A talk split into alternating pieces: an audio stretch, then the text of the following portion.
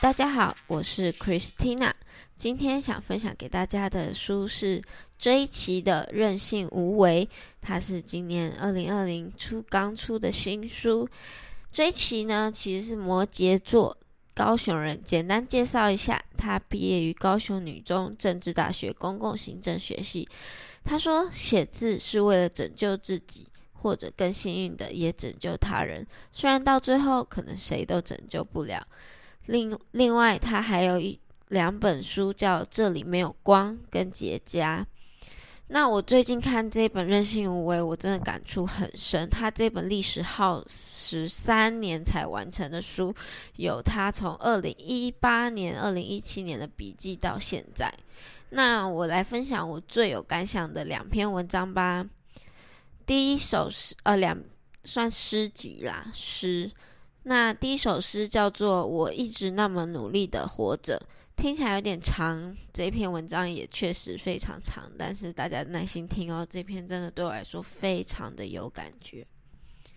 我知道悲伤和痛苦不能比较，我知道比上不足，比下有余。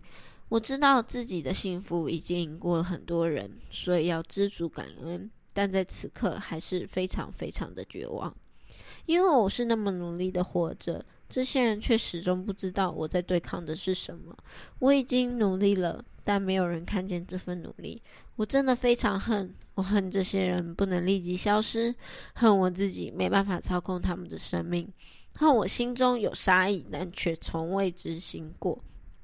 我不知道为什么我要这么努力。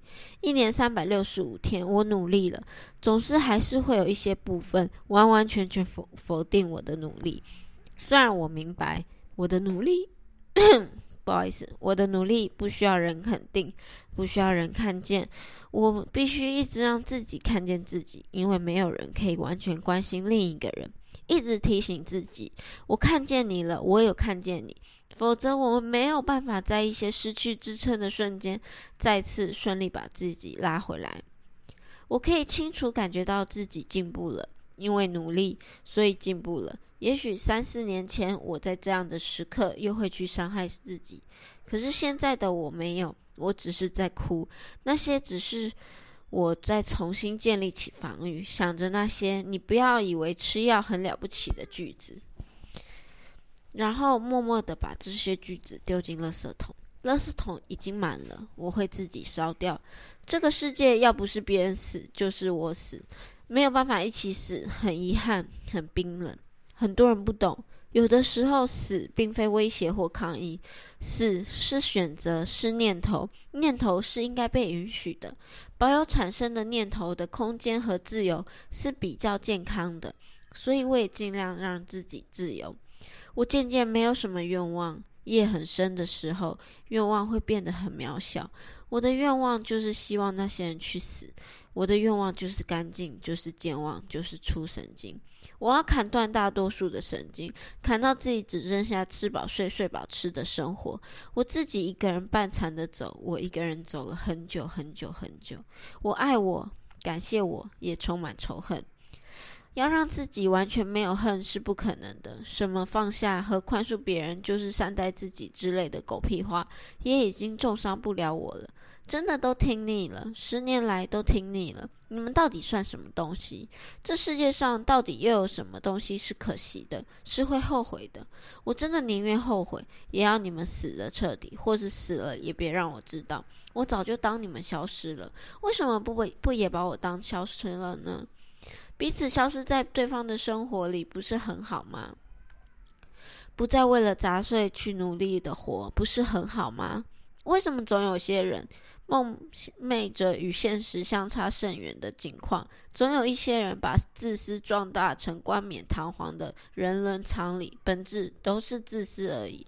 你们都是自私的，我也要自私，我也要非常非常自私，可以吗？那些幸福美满，我真的不懂。我一直努力着，我但我也会下地狱。我不确定地狱在哪里，也不确定我脚下的地是不是就是狱。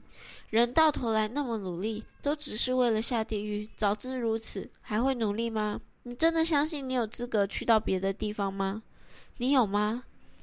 我是已经坏了，所以没有关系。我之所以到现在还在努力，已经不是为了要去更好的地方。我不敢那样想，好的地方不属于我，我没办法好，我没办法是好的。我活下来只是怕死在误解里面。我活下来其实只有死的孤单和生的孤单的分别。我不希望一个人死，我希望他们死，他们应该死，我们应该要参与庆祝，庆祝他们有天会死。所以我才一直一直。那么，那么，那么吃力的活着经验，不幸福，不快乐，不被人理解，不被人在乎，不被人阅读，不被人听见，不被人过问，未来自然也不被人受刑。二零一九二月七号，那他追其这一首诗在后面也这样讲：原谅，这其实不算一首诗，这是去年他返假，今年去年年假返乡时写的。某一个夜晚写的，他崩溃的写下日记，哭着写，肩膀发颤，一口气从开头写至结尾，一刻都没有停下来。他也很清楚这首诗很鲁莽、直率、草草率、直白，未经修饰，但他最后仍然决定收录进这本书里面，甚至一字不留，只字未改。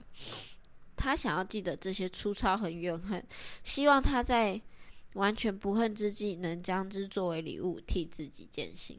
这首诗听起来很粗暴，我第一个感觉是很生气、很怨恨、很粗暴、很难过。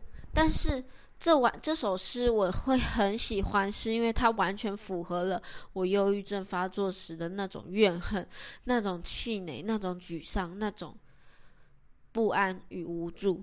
我会一直想着，我一直那么努力活着，到底是为了什么？完成梦想吗？或者与爱人长相厮守？还是为为了不让在乎的人误解吧？有好多事情想要解释，好多情绪想被理解。不是这样的，不是这样，不是，不是你们想的这样。我呐喊了无数次，但却从未有人回应我。所以我尽量以他人的标准的姿态努力着，勉强着活着。可是其实我要的也真的不多，我只想要被好好倾听，好好理解。新的一年，我想用自己的方式长出灿烂的花朵，不想不求证明什么，我只求为了让自己回归自我本身。任性、无为且快乐，这是我读这篇诗后的感想。我不要再为了这些难过而难过，我不要再为了这些沮丧而沮丧，我不要再为了这些无助而无助。我只想要做一个无为的人。追奇也说了，我想做真正任性的人，任由心性可放可收。我想做无为的人，无为的快乐自由。我觉得这是一个美好的境界。我希望大家都可以。共勉之，就是能更好的、更快乐、更自我的生活。以上是我今天对追奇任性无为其中一篇诗的理解。那下一首诗，我们下一期再见喽！请继续收听，喜欢可以帮我订阅、分享、按赞，谢谢，拜拜。